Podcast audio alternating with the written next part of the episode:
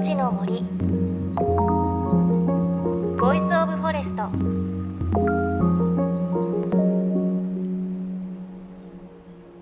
おはようございます。高橋真理恵です。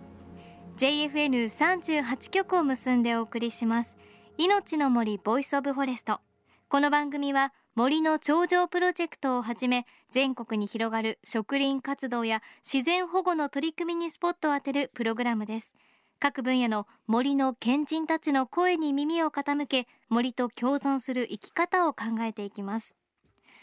あの先日私岩手県の大槌と釜石などで取材で出かけてきたんですがあのこの番組でもよく取材で取り上げている森の頂上プロジェクトが2012年に食事をした場所に行ってきました。あのちょうど3年ぐらい食事をしてから経ったところだと思うんですがすごくびっくりしました。もう立派な森になっていました。もう高さは私の背の2倍以上ですかね。だいたい背丈3メートル以上あってあもうこんな大きな立派な森になったんだって本当に感動しました。であの宮脇先生がよくおっしゃっているま、木でいろんな種類を植えるっていう混植っていう方法ですね。それがすごくちゃんと表れていてあのちゃんと名前は分からなかったんですが幹を見てみると桜の木だったりとか多分タブの木だなとかちょっと赤い実をつけていたりとかすごくいろいろな木があってあこれはこれねどんな森になっていくのかすごく楽しみだなというふうに思いました。多分もっと大きな森になったら本当に防潮堤と同じ役割それ以上の役割果たしていくのかなという感じがしましたさあ今週も引き続き南房総リパブリック代表馬場美織さんによる週末限定の里山暮らしのお話です千葉県南房総市の三好地区に里山と古民家を購入。金曜日の夜に仕事をすべて片付けたら車に荷物を積み込んで東京からアクアラインを通って家族みんなで土日限定の田舎暮らしを続けているという話です。あの夏場はすぐそばの海にザブーンと飛び込んであとは夕暮れ時に縁側でビールを飲むというすごく羨ましいお話聞かせてもらいました。ただ毎日草刈りという戦いがあるという大変なことも多いとおっしゃっていました。で実は他にも大変なことがいっぱいあるみたいなんです。ただし馬場さんのその大変さもとっても楽しそうに教えてくださいました。南房総のお家は、はい、自然がこう目の前にあってあまりこうやっぱり都内では考えられなくてこう自然と自分たちの暮らしの境目って曖昧なのかなと思うんですけど、はい、そうですね、ね、なんか大変なことってありますあもうほとんど大変なんですけど、えっと一番大変なのはあのイノシシの被害が今一番すごくって、まあ、夜とか私たちのいない平日にやってきてきっと住んでるんですようちに。たくさん。えうちっていうのは家の？家の周り？あのよくあのブヒブヒ泣いてるのが聞こえたりとかあと夜家に着くとヘッドライトで目が光ったりとか して「おい!」みたいな。うちは私んちみたいな感じで 動かして。そうそうそう。危ないので外には出ませんけどでブヒブヒ帰っていったりとか。あの昔あの友達は道路でお母さんが授乳してるところに遭遇したりとか。割とあのイノシシと人間が同じぐらいいるんじゃないかなってでみんな土手をこうぐちゃぐちゃに荒らしたりとか野菜食べちゃったりとか被害と戦ってますね。はい、あのそのお話に出てきたお家がこう築120年ぐらいのお家ということで、はい。はい、この時期の寒さとか大変なんですか、ね？えー、そうですね。寒いんです、とにかく。廊下から、えーと、廊下の板と板の間から下が見えるぐらいの低気密低断熱で、え。ー、あの外にいる方が暖かいぐらいなんですね。なのでもっこもこに家の中でも来て でこたつの中に滑り込んでで息を白くしながらおみかんを食べるみたいな感じで であのあえてあのあまり手にを入れなかったんです。あの東京の暮らしとは全く違う暮らしがしたかったので、うんうん、農家さんたちがこういう寒さの中で春を待ってるっていうのを一緒に体験したくてずっとやってきたんですけどいよいよ年取ってくると ちょっと寒いですね そうですよね、はい、身に染みますよね。そうですね。お子さんたちはそういう生活喜んでるんじゃないですか？そうですね。イベント的に楽しんでる部分はやっぱりあって、うん、外でほうれん草が霜に当たってるの見てだから甘くなるんだって。これで頑張るから糖ができるんだみたいなのを見ながら食べると、うん、ちょっとした野菜でも美味しさのからくりが分かったりとかそういう意味ではいいかもしれないですね。へー、あとこう気になるのは、え都会にいると虫って結構見なくて そうですよね。怖いなって思う時あるんですが、はい。ええ、虫は大丈夫ですか？虫はですねいますね。たくさんいて、ね、えあの幸いのことに私虫大丈夫でとまあ息子が虫好きだったのはきっと私のその遺伝子にもよるのところがあるのかもしれないんですが、うん、普通に15センチ級の大ゲジっていうんですか？足がこう40本ぐらい生えてるやつ、えー、ゲジゲジってやつですね。そうですね、はい、あれの大きいやつでわさわさわさっとあの枕元。お家の中ですね。そうです。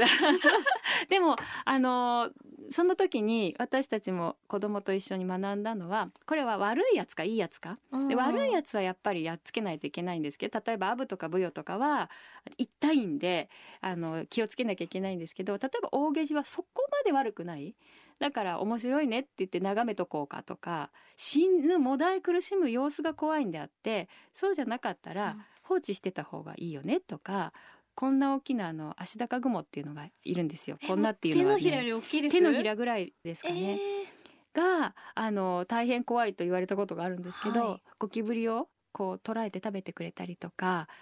ちゃんと家を守ってくれてるので彼らは重宝してます。なので印象だけで怖がらないように。うん、というのは気をつけてますかね、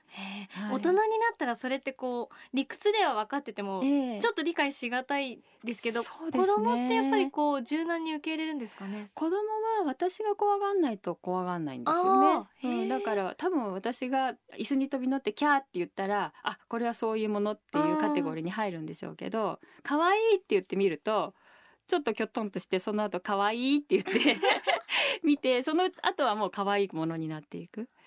えー、っていうところはありますかね。はい、あとあの農業もやってらっしゃるんですか？いや農業っていうと農家の方に申し訳なくって、え。本当に私たちなりに自分たちの楽しめる畑仕事をしているっていう感じではい、今は何を育ててらっしゃるんですか？今は冬野菜はあの夏は草の中に埋もっちゃってダメなんですけど、ええ、冬野菜は結構よくできて大根小松菜とほうれん草それからにんにくネギ玉ねぎえっ、ー、とそら豆菜花とかあのざらっと一揃え作ってます。はい。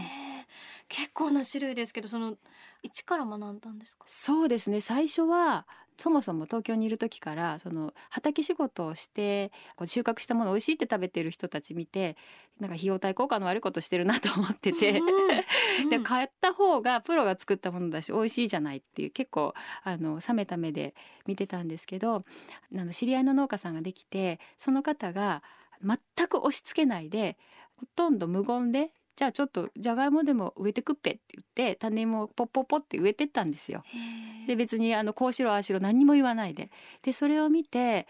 あのぼんやり見てたんです何にもしないで。ではあとか思って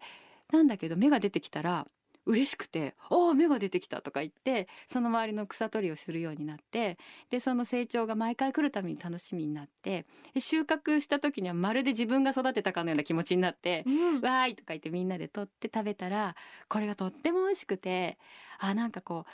あの収穫する喜びもそうだし新鮮なもののあのまあじゃがいもはそうでもないんですけど葉物とかは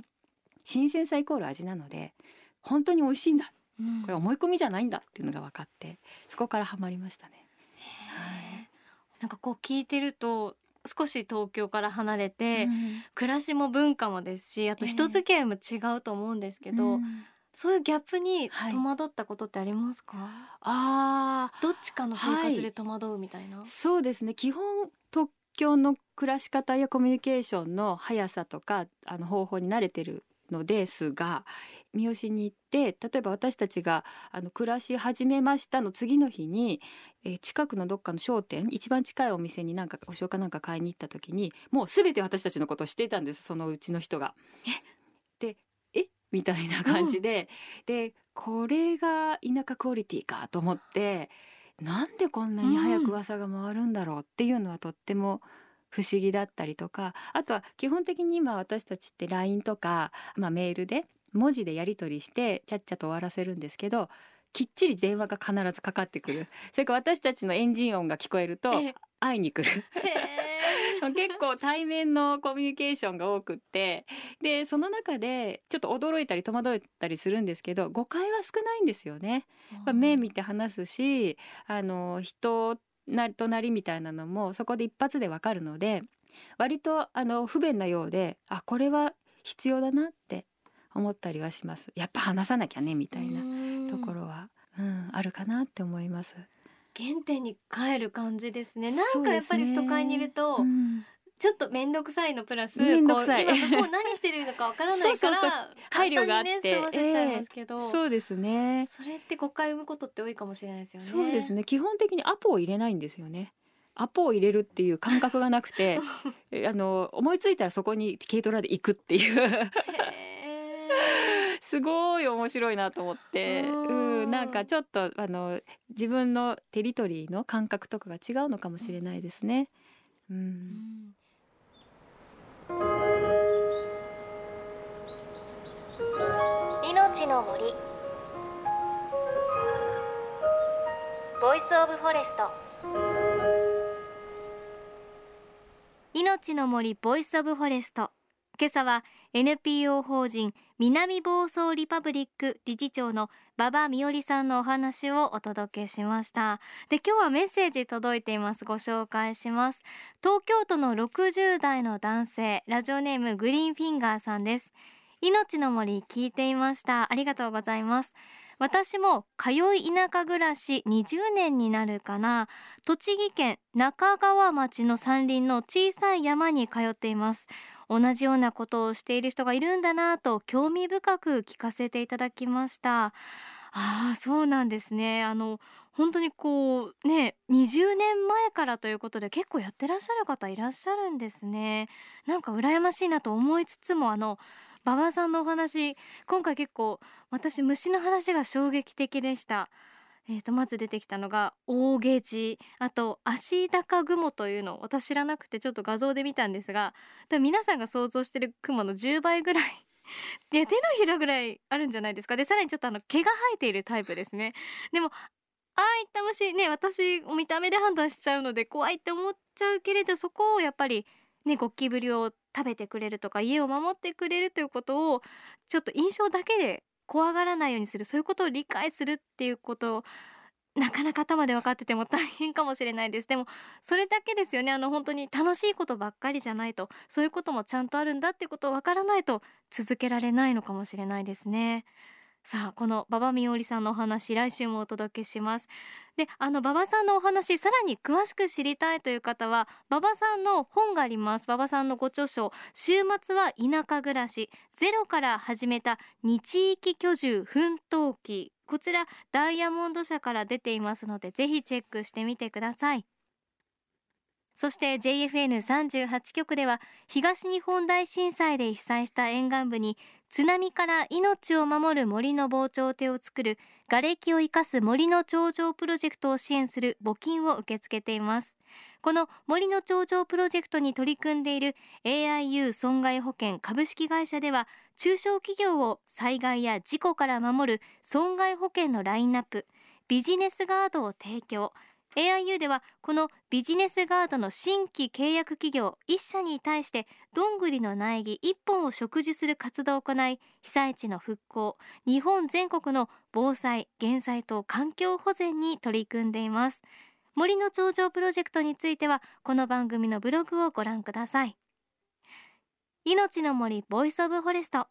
お相手は高橋真理恵でした。いのちの森の森。ボイスオブフォレスト。